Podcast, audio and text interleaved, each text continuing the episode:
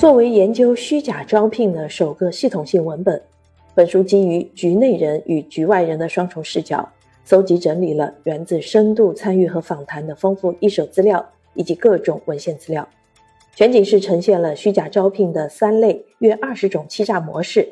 并综合运用社会学理论，系统阐释了骗子、受骗求职者、媒体和地方政府四类行为主体的实践逻辑与结构文化逻辑。深刻揭示了虚假招聘的社会根源。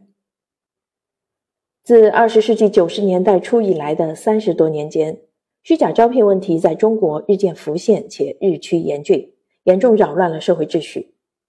虚假招聘以招聘为名谋取不正当利益，在本质上是一种欺诈行为。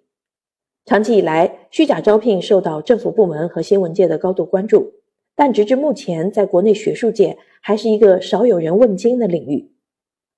作者基于他自身兼职受骗经历，在攻读博士学位期间，对虚假招聘这一问题展开了研究，意在将该问题纳入学界视野，展现了一名社会学学人所具有的独特问题意识。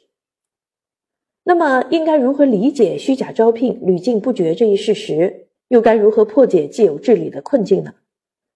作者围绕这两个核心议题，展开了长达十多年的调研与思考。本书有针对性地构建了虚假招聘参与式治理模式和高效反虚假招聘机制，为在实践层面上探寻人力资源市场领域治理共同体建设提供了新的思考。